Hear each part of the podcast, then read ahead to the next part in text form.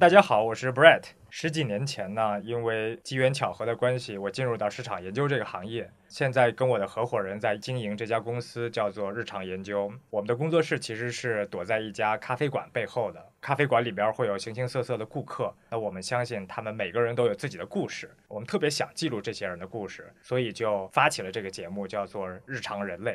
因为工作的关系，我们也会到不同的城市出差。那到时候我们也会带着这个节目去走访不同城市里的日常人类。欢迎大家关注我们的节目，也欢迎大家到日常咖啡馆做客。